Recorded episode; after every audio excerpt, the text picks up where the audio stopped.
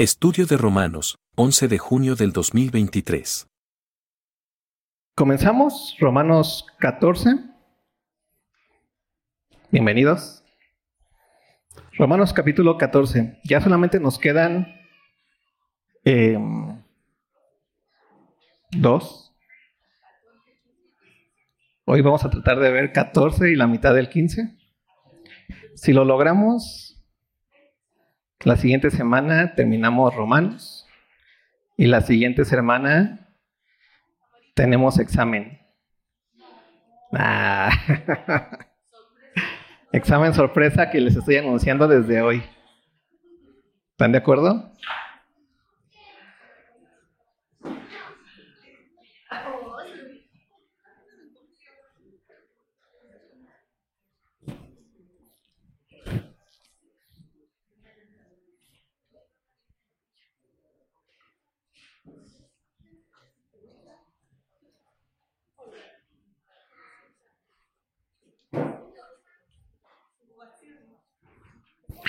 Hoy vamos a ver un tema, un tema que es importante para la iglesia, porque tiene que ver con el desarrollo espiritual de cada uno de, nosotros y cómo se, se vive ese desarrollo espiritual. ¿Han escuchado alguna vez hablar acerca de, o te han preguntado alguna vez cómo anda tu fe? ¿O has escuchado alguna vez prédicas en donde te digan, ¿qué tal está tu fe? Que hasta te... Se me fue la palabra. Voy a decir esta palabra no es, porque se me fue la que sí es. Hasta, hasta que te incitan como a tener una fe que mueve montañas. Te retan, esa es la palabra que, que quiero buscar te retan. A ver, y esta semana el reto de la fe es tal. Y ahora cosas que se pueden hacer por la fe y tenemos la fe como una especie de poder mágico en donde podemos hacer cosas que cualquiera puede hacer que le echa disciplina y constancia, ¿no? La fe o el, o el reto de la fe es que ahora logres el éxito en tu trabajo de ventas, ¿no?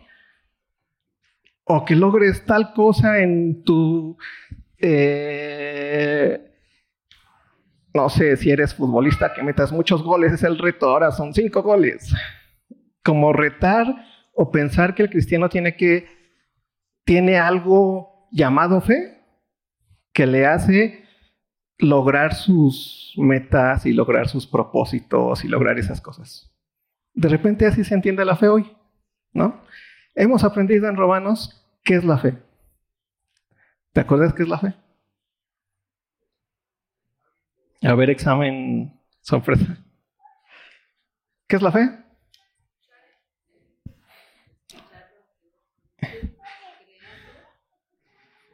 Todo ser humano lleva a cabo fe. El mundo está basado en la fe porque todos vivimos dependiendo de la palabra de otros. Todos. Hemos puesto, por ejemplo, de fe, el, lugar más profundo de la fe, porque tiene su núcleo más impresionante, es en las relaciones amorosas, ¿no? ¿Qué es lo más importante de una relación amorosa o de un matrimonio, por decirlo así? La fidelidad. ¿Y dónde crees que viene esa palabra de fidelidad? De la fe, ¿no? Cuando alguien se casa, pues le crees, ¿no? Al otro.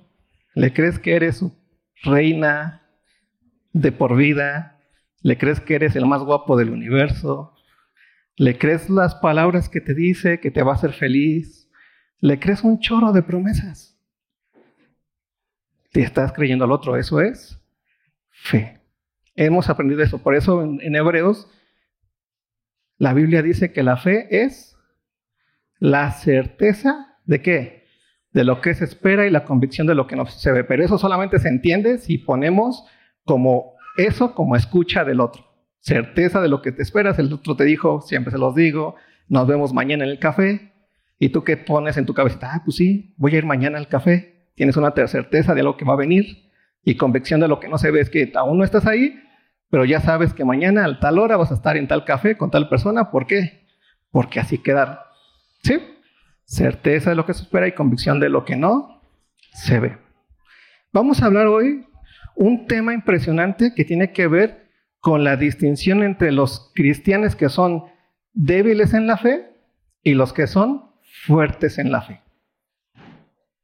Vamos a tratar de entender qué es esto de ser débil o de ser fuerte en la fe. Es muy importante. Tú eres, a ver, déjame te hago una pregunta. ¿Tú eres débil o eres fuerte en la fe? ¿Qué eres? A ver, este, para que no se delaten tanto, nada más conmigo y no se volteen a ver, una sonrisita a los que son débiles en la fe. Carcajada a los que son fuertes en la fe. ¿Qué eres? ¿Tienes idea de, de qué eres? Si eres fuerte o eres débil en la fe.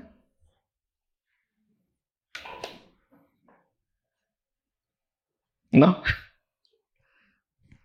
Bueno, ¿sabes o sí sabes o no sabes si eres fuerte o eres débil? ¿Sí? Bueno, ahí por, por, por, por cuestiones de, de, de, de pena, dejémoslo ahí. Vamos a lo que dice Romanos, para poder ir entrando en tema. Pero ya tenemos claro qué es la fe, ¿no? La fe tiene que ver no con este poder o este sentimiento o esta... Se me fue la palabra. Ah, hoy, hoy vengo sin palabras. Con esta eh, sensación, este pensamiento positivo. ¿Te acuerdas de eso? No es un pensamiento positivo la fe, es una escucha, que tampoco es, es la fe, no es un salto al vacío, sino que es que una escucha. ¿no? Si nadie te dice nada, pues no puedes tener fe. ¿Sí? Así es, yo no sé qué quiere Ara, pero pues yo le creo. ¿Qué le crees? ¿Sí? O sea, ¿qué le crees? O no es un pensamiento positivo. Ah, yo me imagino que Ara quiere esto porque lo siento así, como que lo siento en su mirada. ¿Eso qué? Si no te dijo nada, no lo quiere. No es fe tampoco, es tus propias entrañas hablándote. ¿Sí? Vamos a entender un poquito más qué es la fe y cómo eso nos ayuda a entendernos en el lugar en donde estamos en este momento, si somos débiles en la fe o si somos fuertes en la fe. Vamos a entender tal vez qué es ser débil en la fe y también qué es ser fuerte en la fe. Y eso es muy importante para la vida de iglesia.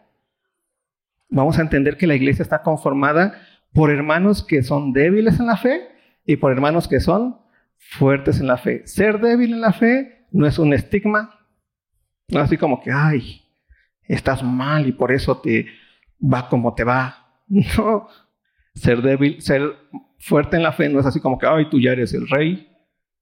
No, es la forma en la que la iglesia mutuamente se va ayudando para crecer conforme al nivel de la estatura de la plenitud de Cristo. ¿Sí? Vamos a Romanos 14.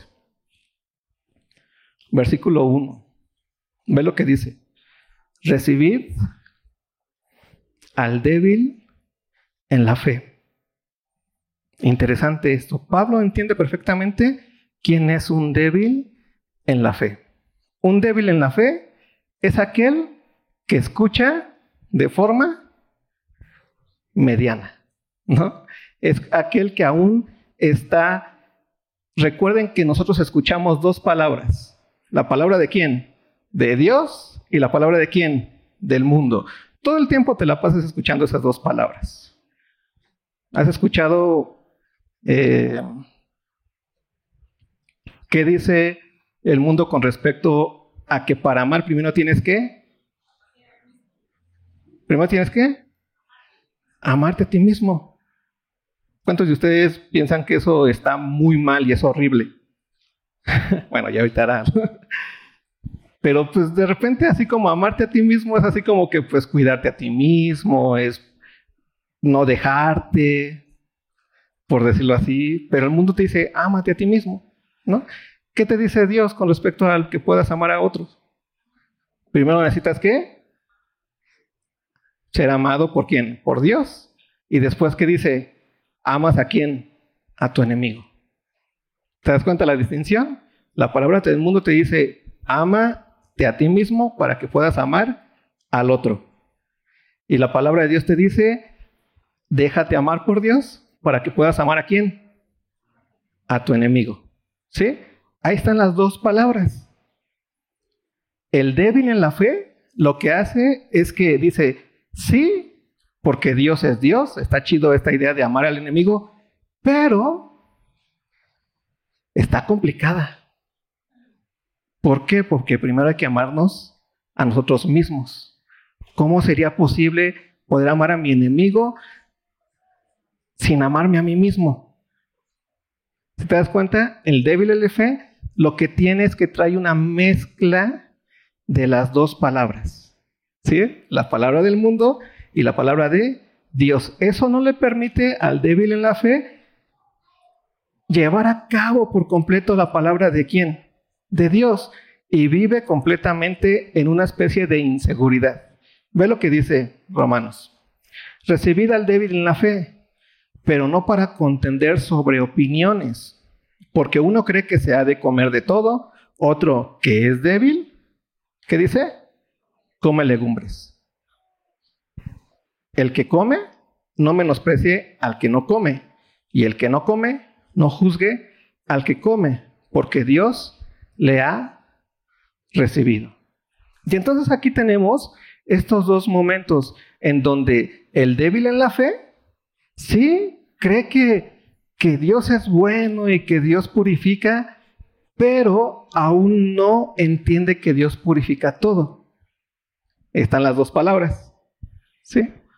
El que come de todo, dice, pues Dios lo ha purificado todo. Confío completamente en quién? En la palabra de Dios. ¿Sí? Ahí está. El débil de la fe es aquel que tiene mucha mezcla de las dos palabras y el fuerte en la fe es aquel que se enfoca en dónde? En la palabra de Dios. ¿Sí va quedando claro el asunto? Es importante esto que lo entendamos, porque el débil en la fe no tiene que ver con, con pecador, con, oye, qué mal estás, o te vas a ir al infierno, o no, tiene que ver con el hecho de que no está poniendo los filtros adecuados para poder separar la palabra de Dios de la palabra del mundo. Y entonces está doblegando sus rodillas a ambas palabras, pero en una mezcla. ¿Sí? Ve lo que sigue diciendo. Bueno, les doy un contexto de esta cuestión de Pablo con respecto a lo que come. Había un problema en aquel tiempo en donde la carne pues no era como aquí, que, había, que hay carnicerías, que se te antoja un, este, un vistecito hoy y vas a la carnicería si pides un kilo de diezmillo, ¿no? Sino que en aquel tiempo la carne era complicada conseguirla y aparte solamente se hacía después o se comía después de que esa carne había sido sacrificada. Era una ofrenda. Entonces era un ritual, el, el carnicero literalmente era como un sacerdote, un ritual en donde se ofrecía la sangre, se ofrecía el, la, muerto, la vaca o lo que sea. Entonces era un ritual por completo que se ofrecía para los dioses. Entonces ellos lo sabían muy bien y todo el tiempo los, las personas que decían, hoy va a haber sacrificio, sabían que también iba a haber la oportunidad de comer carne. ¿sí? Pero todo era con respecto al sacrificio.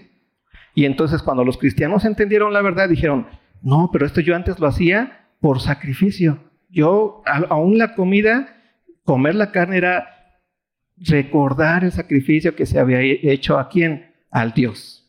¿Sí? Entonces, cuando hubo otra vez carne, ¿no? pero ya eras cristiano, ya muchos decían, no, pero no voy a comer eso. ¿Por qué? Porque eso es sacrificado a los ídolos. Y un cristiano no debe de comer esas cosas. Mejor yo me dedico a comer legumbres, ¿no? me vuelvo vegetariano, vegano, ah, lo que sea. Pero si se dan cuenta del, del tema, el tema es, como era sacrificado a los ídolos, el cristiano ya tiene que separarse de todo eso y entonces no puede ni siquiera comer esa carne. Y entonces los cristianos pensaban que así era la realidad. Esa cosa era para los dioses y se imaginaban aún que los dioses existían, ¿no? Y que realmente recibían ese, esa carne y que esa carne bajaba bendecida por los dioses, pero no estaban entendiendo que esos dioses no existen. Sino que hay un solo Dios. ¿Y quién es ese Dios? Cristo. ¿Sí? Eso es muy importante. ¿Por qué? Porque lo que, tiene, lo que a ellos les hacía tomar las decisiones era la conciencia que tenían de lo que eso era, de, lo, de la tradición que traían o de donde venían. Y entonces ellos preferían no comer carne porque para ellos era qué? Malo. ¿Por qué? Porque pensaban que venía de dónde? De los ídolos. Y era bendecido por quiénes? Por los ídolos, como si los ídolos existiesen. ¿Sí? Y entonces muchos cristianos decían, no, no hay que comer carne, y no hay que comer carne, y no hay que comer carne. Y de repente llegaba un cristiano que no tenía ese problema porque entendía quién era Dios, para quién era eso, quiénes son los ídolos, cómo no, eso no tiene nada que ver con Dios, y pues puedes comer, y comían, y lo veían al otro y decían, está haciendo mal. Pero ¿qué era lo que estaba en juego ahí? Lo que está en juego ahí era la conciencia de entender qué es lo que Cristo había hecho.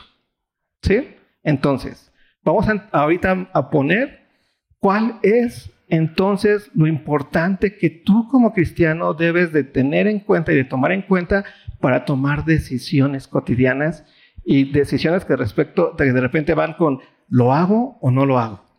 ¿Has estado en alguna decisión así algún día? No sé, yo me acuerdo que de pequeño, en la iglesia donde crecí, era una iglesia bautista, como tradicional, ¿no? Y mis antepasados, más antepasados, venían también de una iglesia muy puritana, por decirlo así. Y entonces, por ejemplo, bailar era así como pecado, ¿no? Así como, híjole, no bailes. Y entonces yo me acuerdo que había hasta como conciencia y los veía y de repente había como las reuniones familiares y ya sabes que en las reuniones familiares siempre hay así como esos momentos en donde este pues se reúnen todos los que son cristianos y los que no son cristianos, ¿no? Y los que son cristianos así como que, ah, pues vamos a cantar coritos, y los que no son cristianos, pues ah, vamos a bailar el, ¿cómo se llama? Payaso de rodeo, ¿no? Y, y todo ese tipo de cosas, y pues estamos celebrando, y, y entonces están en una decisión. Y yo veía a los que eran como los cristianos, como más cristianos, ¿no? La familia era así como que, no, no te pares a bailar. Están mal. Y yo, yo así, pero ¿por qué? ¿No? Y yo no, pues porque le das, le das espacio a la carne y lo que, y un montón de cosas. Pero les causaba un problema tomar esa decisión. Y así estamos todo el tiempo como cristianos. Yo les estoy poniendo tal vez un tema, tal vez a lo mejor tienes ese problema aún, o ya no, o tienes otros problemas, pero el tema de lo que Pablo nos va a enseñar hoy es cuáles son o qué es aquello que te va a dar libertad para tomar las decisiones que tengas que tomar. ¿Qué es lo que tiene, cuál es la palabra que tienes que escuchar para tomar las decisiones que a ti que te causan en algún momento como controversia? ¿No? Cosas como si comer moronga es bueno. ¿Alguna vez te has preguntado? Bueno, sabe fea, no sé por qué les gusta. Pero muchos lo hacen porque no tiene que ser así. O tomar Coca-Cola. Te hace daño a tu cuerpo también. Así como fumar. O no hacer ejercicio. O sobre hacer ejercicio. Si te das cuenta de este tipo de cositas como cotidianas que tienes que hacer, o mandar a tus hijos. Hoy en día se puso mucho como de moda esto del homeschool. ¿Es bueno mandar a tus hijos a la escuela o es mejor que tú, los, que tú les, este, les des clases en casa? ¿Qué decisiones vas a tomar? Estamos hablando de decisiones como cotidianas. Y tú como cristiano necesitas tener claro el criterio para poder tomar las mejores decisiones pero las decisiones el cristiano las, toma con el enfoque puesto en el Evangelio. ¿Sí? ¿Qué es el Evangelio? ¿Qué significa el Evangelio? Buenas noticias, pero ¿qué significa? ¿Cuáles son esas buenas noticias?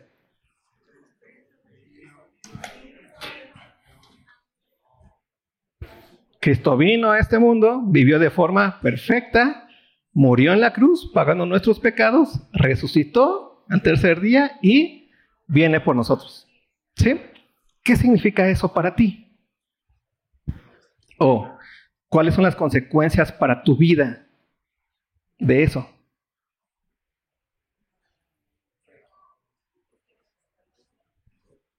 Ajá, la salvación. ¿Qué más? Nueva naturaleza. ¿Qué significa una nueva naturaleza, Valeria?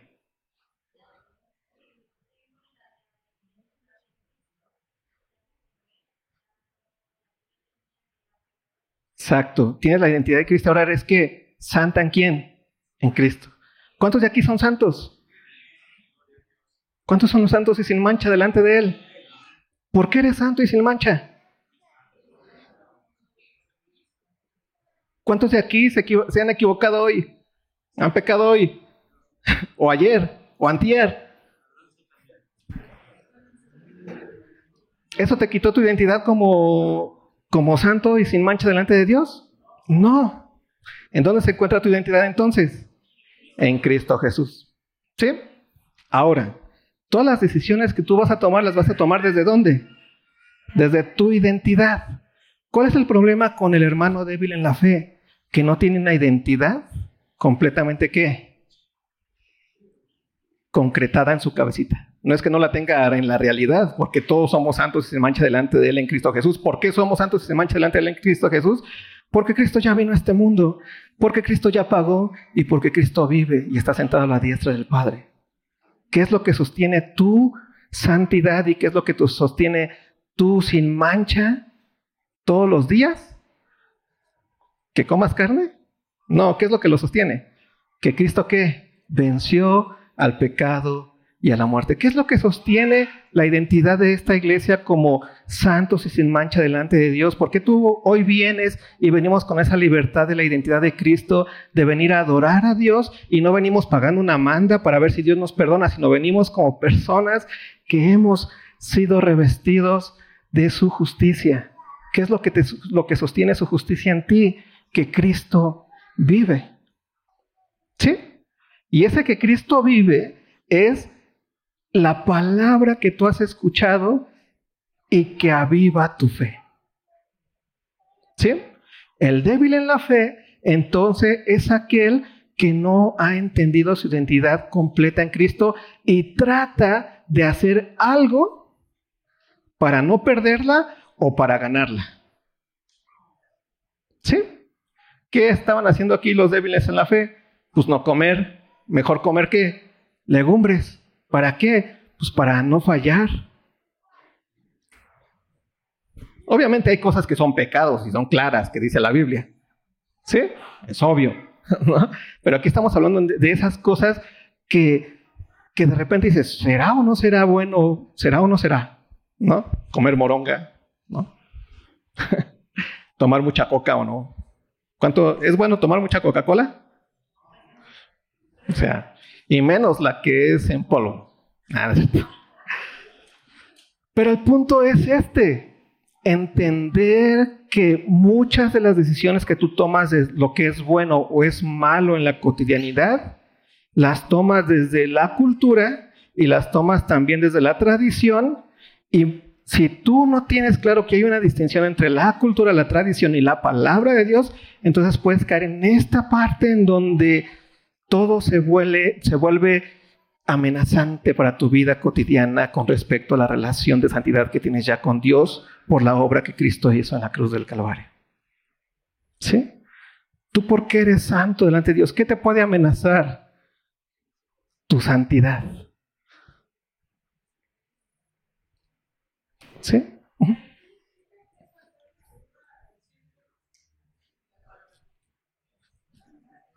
Yo ya no me acordaba, gracias,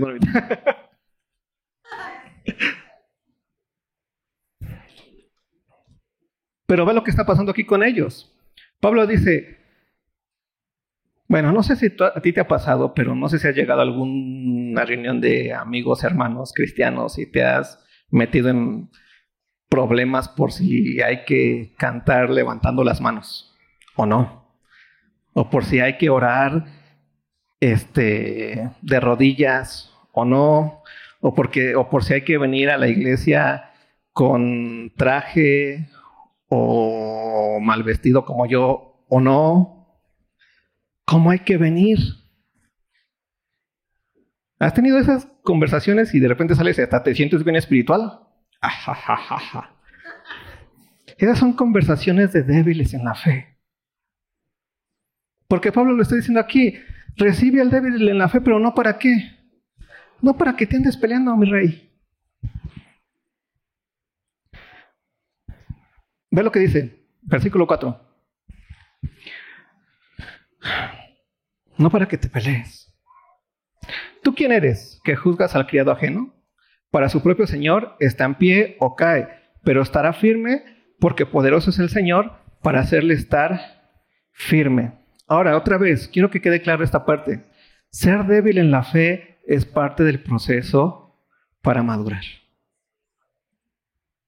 No es como una no es como, ¿cómo es como si pensaras que ser bebé y hacerte popó es malo. Pues es parte del proceso. Todavía no controlan los, los esfínteres o esas cosas. Es parte. Y entonces no se trata de que vengas y agarres a Sarita y le digas, Sarita, ¿por qué no te quedas quieta? Estás mal y esto y aquello. O te pongas a pelear por Sarita porque Sarita quiere esto o aquello. No, es parte de la vida. Ser débil en la fe no es algo que tú tengas que tener como estigma.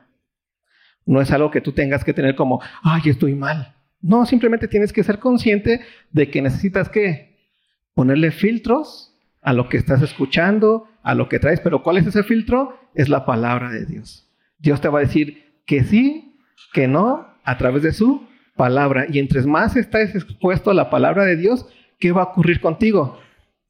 Menos débil en la fe vas a ser. Mientras más entiendas el Evangelio y las consecuencias del Evangelio en tu vida, ¿qué va a ocurrir contigo? Vas a dejar de pensar que para ser más santo hay que decir aleluya cada vez que estás en la iglesia. Pues no, ¿por qué ya no? Yo le digo aleluya porque lo gozo, no para ser santo, porque ya soy santo, ¿por qué? porque Cristo murió por mí en la cruz del Calvario. Ya no es una condición para la santidad, sino es un gozo y es un deleite. Vas a poder comer lo que quieras dando gracias a Dios, porque es un gozo y es un deleite porque entiendes perfectamente quién es el que te da la santidad a ti. Pero esto es un proceso. ¿Es de débil a quién? A fuerte. Pero vamos a terminar viendo con Pablo cómo Pablo dice, ¿y ustedes que son fuertes en la fe? ayuden al que es débil en la fe. Así que ser débil en la fe no es un estigma dentro de la iglesia. Muchas veces lo ponen así, como que, ay, mira, este vato se enoja porque vengo este, con gorra. Ay, no, está mal, ya, sáquenlo. Pobrecito, es no sé qué, no entiende. Pues no, ¿qué tienes que hacer? Explicarle. Como me decía un colaborador que tengo, pero no me regañes, oriéntame. ya, pues sí, ¿cierto? Ya te estoy regañando y no lo estoy orientando. Y es así. ¿Por qué? Porque te vas a dar cuenta que el débil en la fe, en la fe por lo regular es bélico. Y te va a decir, no tomes café mientras estés enseñando. ¿Por qué? Porque eso estás en el altar. Y dices, ah, sí, ¿Qué tienes que hacer como maduro en la fe? No, tú estás mal porque no sé y aventarle ese choro. Pues no, ¿qué tienes que hacer? Mostrar que tú sí obedeces la palabra de Dios y ¿qué haces? ¿Le amas? Ver cómo Pablo lo resuelve. Dice, ¿tú quién eres que juzgas al criado ajeno para su propio Señor está en pie o cae, pero está firme? Porque poderoso es el Señor para hacerle estar firme. Uno hace diferencia entre día y día, otro juzga iguales todos los días. Cada uno esté plenamente convencido en su propia mente. El que hace caso del día, lo hace para el Señor. Y el que no hace caso del día, para el Señor no lo hace. El que come, para el Señor come, porque da gracias a Dios. Y el que no come, para el Señor no come y da gracias a Dios. Porque ninguno de nosotros vive para sí y ninguno muere para sí. ¿Te das cuenta? Ninguno es propio, es el arquitecto de su propio destino, sino que todos estamos bajo el poder de Dios de su obra redentora. Tanto el débil como el fuerte en la fe, estamos bajo el mismo Padre. estamos bajo la misma sangre, estamos bajo el mismo Dios que ha vivido y que resucitó y que vendrá por nosotros. Nadie se está haciendo su propio destino cristiano. Yo voy a hacer mi, mi iglesia. En mi iglesia todos van a ser igualitos. Todos van a llegar tempranito. Todos se van a vestir hippies. Vamos a hacer una iglesia rockera. Vamos a hacer una iglesia bien formal. Todos con corbatita. No, porque piensas ahí que tú eres el que diriges tu destino y que según lo que tú haces es mejor para Dios, cuando es al completamente al revés. Tú ya estás dirigido en tu identidad porque Cristo vive. Eso debe quedar muy claro entre nosotros aquí todos los que estamos aquí, seas débil o seas fuerte en la fe, todos tenemos la misma identidad en quién, en Cristo Jesús. Y aún el débil en la fe, el que apenas está aprendiendo a dar sus pasitos, ¿no? Y en los que está caminando hacia la madurez, aún él ofrece eso desde su debilidad, ¿para quién? Para el Señor. Y por eso Pablo dice, no te enojes tú fuerte. Si tú eres más fuerte, pues ¿para qué te enojas? Si te enojas es porque no eres tan fuerte como pensabas. Pero que termina diciendo Pablo. Porque ninguno de nosotros vive para sí y ninguno muere para sí. Pues si vivimos, para el Señor vivimos. Y si morimos, para el Señor morimos. Así pues, sea que vivamos o que muramos, ¿de quién somos? Tu débil en la fe eres de quién? Del Señor. Tu fuerte en la fe eres de quién? Del Señor. Tu vida no está basada en tu gran sabiduría, sino en la vida de aquel que resucitó. Cristo vive. Eso es algo que necesitamos tomar muy en cuenta como iglesia. Porque ese es el criterio que nos va a ayudar a nosotros para podernos mirar, para podernos servir los unos a los otros para podernos someter los unos a los otros. Cristo vive. Es bien importante esto. Pero cuando una iglesia deja de ver su identidad en Cristo Jesús, comienzan a querer salir esas identidades bélicas que quieren que las cosas se hagan a su manera, ¿no? Porque piensan que eso es la mejor manera. Pero no están viendo la mejor manera. Y la mejor manera es la de quién? La de Cristo como alguien que se ha sometido, que ha visto, que ha visto al otro como superior a sí mismo. Y solamente piénsalo, ¿te has enojado alguna vez con tu iglesia? ¿Y qué dices? No, ya me voy de aquí. Estos no saben lo que hacen. Perdónalos, Padre.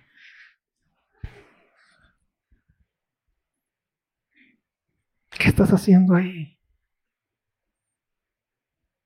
¿Por qué? Porque estás escuchando otras palabras. Qué importante es que nosotros podamos someternos a la palabra de Dios porque esa palabra nos va a guardar ante estos momentos en donde va a haber situaciones ríspidas entre nosotros. Como se los decía, creo la semana pasada, de repente tal vez no me conoces y me ves aquí, y dices, ah, qué buena onda, me caes bien, tal vez. Conóceme y ya no vas a ya no me vas a querer tanto. Y tal vez me odias, y conóceme y tal vez me vas a odiar más. Pero ¿sabes qué? Lo que a nosotros nos da el fundamento y la el, hermoso privilegio de podernos ver y sabernos que somos hermanos es el hecho de que tenemos el mismo Padre en Cristo Jesús. Y sí, me puedo enojar con Nico. Y Nico se puede enojar conmigo. Y me echa bronca. Y nos echamos bronca. Pero ¿sabes quién es nuestro lo que articula nuestro amor? Es Cristo Jesús. Y escucharlo decirme y que me escucha decirle, ¿sabes quién es el que nos cuida en esa parte? Cristo Jesús, porque estamos unidos en quién? En Cristo Jesús. Y va a haber débiles en la fe y va a haber fuertes en la fe. Y a veces yo voy a ser débil en la fe frente a ustedes, o y usted va a ser fuerte en la fe frente a mí, o al revés. Pero lo más importante es que entendamos que somos de Cristo y somos para Cristo, porque Cristo es el que murió y el que resucitó por tu hermano que tienes al lado. Y eso es lo que le da su valía para tu vida.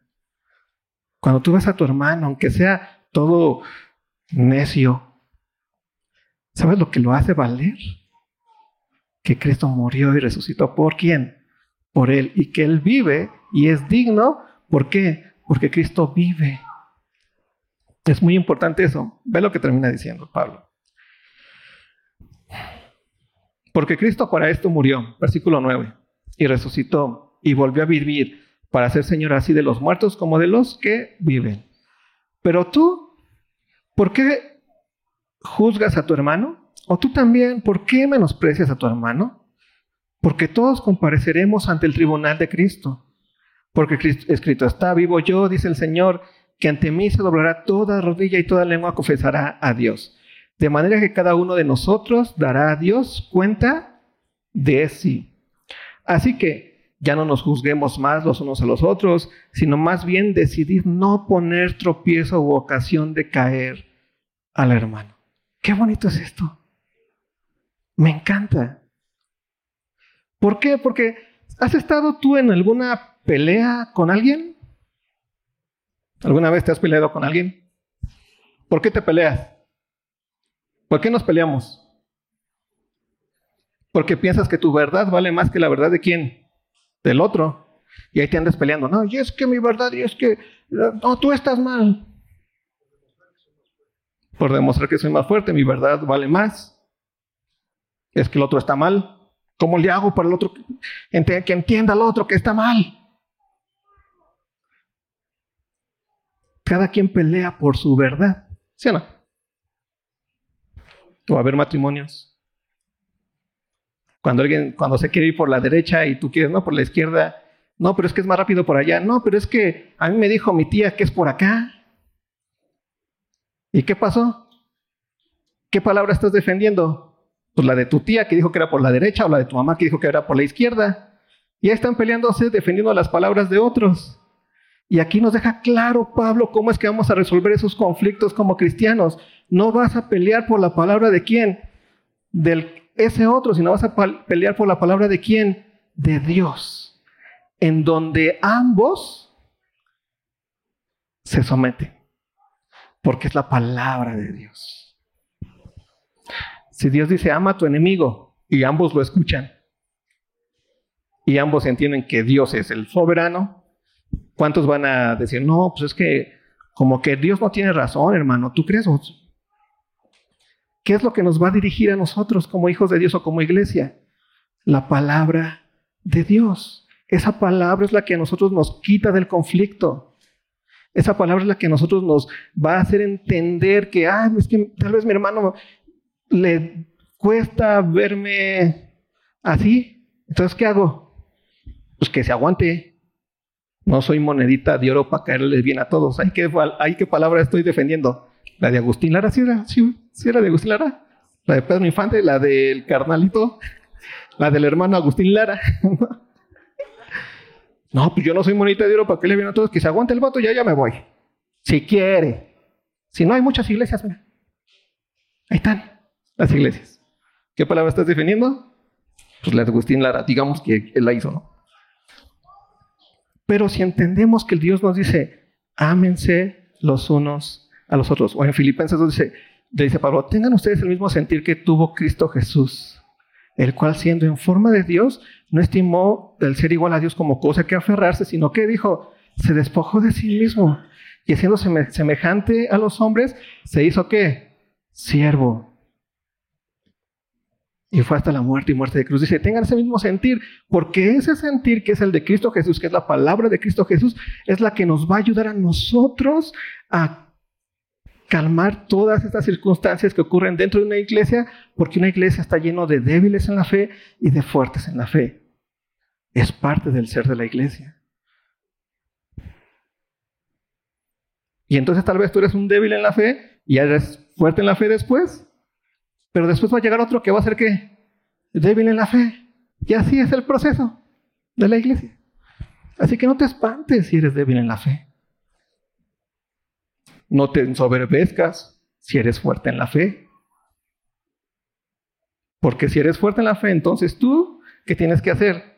No poner tropiezo No, pero ¿cómo yo? Eh, eres fuerte en la fe, ¿no? ¿O eres débil? Escuchas más a Dios, ¿no? No, pero yo no voy a perdonar a ese hermano nunca, ni a mi enemigo, nada, es que me hizo algo horrible. Ya te estás dando cuenta en dónde estás, entonces. ¿Por qué? Porque Dios, ¿qué hace? Nos da la capacidad y el poder para no poner tropiezo y estorbo, para obedecer. Les voy a robar otros dos minutos. Espero que sean dos. Si no, soy débil en la fe, Versículo 12. Eh, de manera que cada uno de nosotros dará a Dios cuenta de sí. Así que ya no nos juzgamos más, ya no nos juzguemos más los unos a los otros, sino más bien decidir no poner tropiezo o ocasión de caer al hermano. Yo sé y confío en el Señor Jesús que nada es inmundo en sí mismo, mas para el que piensa que algo es inmundo, para él lo es. Pero si por causa de la comida tu hermano es contristado, ya no andas conforme al amor. No hagas que por la comida tuya se pierda aquel, porque en Cristo murió.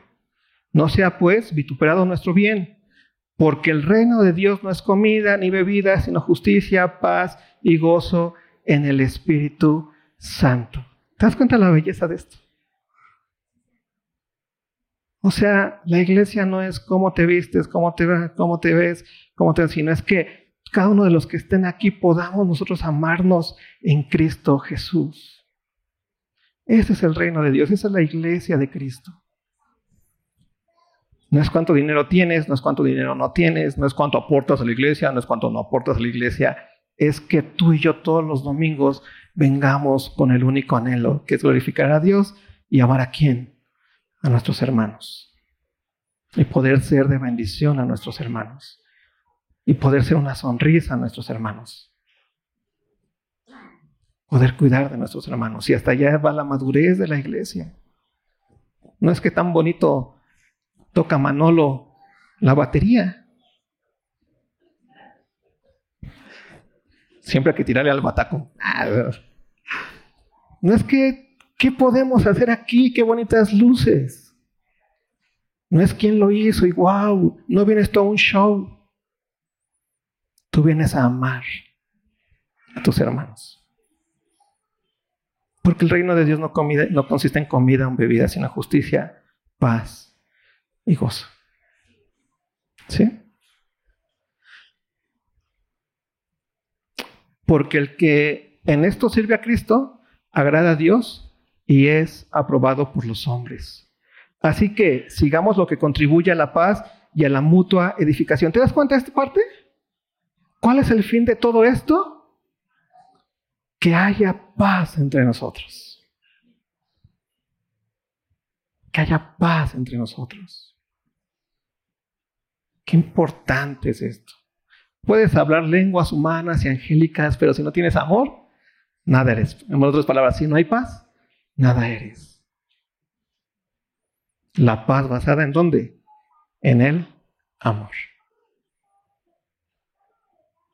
Si tú volteas y ves a alguien que no puedes ver en tu vida y sientes cómo se retuercen las tripas, porque cómo la odias o lo odias, ¿sabes qué? Recuerda quién eres y cómo Dios y en Él tienes paz con Dios. Y ahora en su amor puedes voltear a ver al otro y decir, estás en Cristo, estás en mi Señor. Somos uno en Cristo. ¿Te das cuenta? La iglesia es el lugar en donde más fácil se puede perdonar. Porque el, cristiano no solamente tiene la capacidad de amar a los que al, al que tiene enfrente, sino tiene la capacidad de amar al enemigo. Qué impresionante es esto. Y termina ya Pablo diciendo, capítulo 15 dice, así que sigamos lo que contribuye a la paz y a la mutua edificación. No destruyas la obra de Dios por causa de la comida. Todas las cosas a la verdad son limpias, pero es malo que el hombre haga tropezar a otros con lo que come. Bueno es no comer carne, ni beber vino, ni nada en que tu hermano tropiece o se ofenda o se debilite. Y aquí está el punto. todo lo que tú haces en este mundo no para... No sé si te has encontrado eh, hermanos, y hoy hay como mucho en las redes, esos hermanos que, que se dedican a destruir tradiciones, y es que eso está mal, y así como si fueran los salvadores de la iglesia, ¿no? Dice Pablo, están haciendo todo lo contrario que Pablo está diciendo. Porque lo que tú tienes que hacer no es tratar de ser el salvador de la iglesia, es que ser la iglesia. El salvador de la iglesia, ¿quién fue? Cristo Jesús.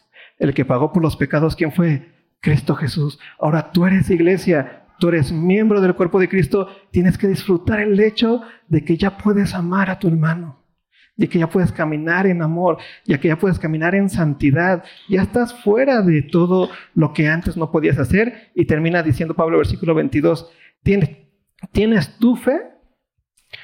Tenla para contigo delante de Dios. Bienaventurado el que no se condena a sí mismo en lo que aprueba pero el que duda sobre lo que come es condenado porque no lo hace con fe y todo lo que no proviene de fe es que es pecado. Y otra vez, necesitamos entender que la fe es escuchar a quién? A la palabra de Dios. Cuando tú le pones una, un, un silenciador a la palabra de Dios y dices, no, yo que voy a ir a aprender de ese loco que está allá enfrente, mal peinado, mal vestido, todo lo que te imaginas. ¿Yo qué voy a aprender? Estás poniendo qué? Silenciador a la palabra de Dios. ¿Yo a aprender del Moy? Yo aquí voy a la iglesia, esos son unos hipócritas. No, aquí en esta iglesia estamos aprendiendo a escuchar la palabra de Dios y el Evangelio de salvación.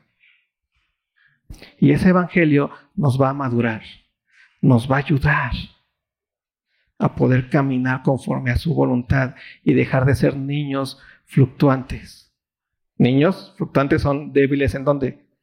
En la fe, que todo el tiempo están viendo si estás haciendo bien, si no estás haciendo bien. Y vamos a aprender a madurar. Y madurar es que no poner tropiezo. ¿Qué hace un cristiano maduro? No, no pone tropiezo a su hermano. Lo cuida, en pocas palabras. Lo madura. Para que ese hermano que en algún momento fue débil en la fe, llegue a otros hermanos y que va a hacer ese hermano. Maduro ya. Va a cuidar al débil y lo va a, que, a madurar. Así que entendamos esto. La iglesia está puesta y hay débiles en la fe y hay que fuertes en la fe. Es normal, no te estigmatices si eres débil, no te sientas así, ay, soy de lo peor. Te voy a asegurar que ni te lo vas a sentir. Pero la iglesia sí tiene un solo propósito y es en donde nos podemos medir, en el hecho de que tantos débiles en la fe como fuertes en la fe podamos vivir en paz, en amor, en Cristo Jesús. Tú lo puedes hacer, porque ya estás en Él. ¿Te puedes enojar? Sí, enójate. Enójate con el Toño, que porque dijo esto, yo no sé qué que porque pusieron no sé qué, enójate, está bien, está padre, es el mejor lugar donde puedes pelearte, porque aquí te pueden amar realmente. ¿Sí? Porque aquí es donde se cumple realmente el propósito en donde dice Cristo, ustedes escucharon que ojo por ojo y diente por diente, pero entre ustedes, hablando de la iglesia, no será así. El que te pida, el que te den una mejilla, ¿tú qué dices? Ponle la otra. Pero ya se entienden en qué contexto. Y el contexto es que la iglesia. ¿Sí? Débiles en la fe, fuertes en la fe. El que te pida llevar la carga a un metro, llévese las dos. Vamos entendiendo lo que es el maduro en la fe. El maduro en la fe, que es hacia donde vamos caminando, es aquel que es capaz de amar al hermano, de cuidar del hermano, como a un bebito. Un bebito que se cae, que llora, no vas a... Estás mal. ¿Qué haces? Lo tomas, lo cargas, ya, ya pasó. Sigamos. Que seamos eso. ¿Sí? Como siempre, nunca termino. Y ya me pasé, pero bueno. Disculpen. Oramos, Dios. Señor, gracias porque nos permites escuchar tu palabra. Te ruego, Señor, que nos ayudes a entender la belleza de saber que tenemos en ti la capacidad de madurar, la capacidad de amar a nuestros hermanos, la capacidad de ser uno ya. Que nos ayudes a dejar de lado las contiendas, los pleitos, las divisiones, los enojos. Que podamos, Señor, tomar nuestra identidad y caminar en paz, en justicia y en amor. Gracias Dios porque eres bueno. Fortalece nuestra fe y entendamos que fortalecer nuestra fe y que nuestra fe va a ser fortalecida mientras más estemos expuestos a tu palabra. Ayúdanos, Señor, a valorar, a valorar tu palabra entre nosotros. Ayúdanos, Señor, a valorar los recursos que tú nos das para aprender de tu palabra. Porque sabemos que es para nuestro bien. Gracias, Dios, en el nombre de tu Hijo amado. Amén.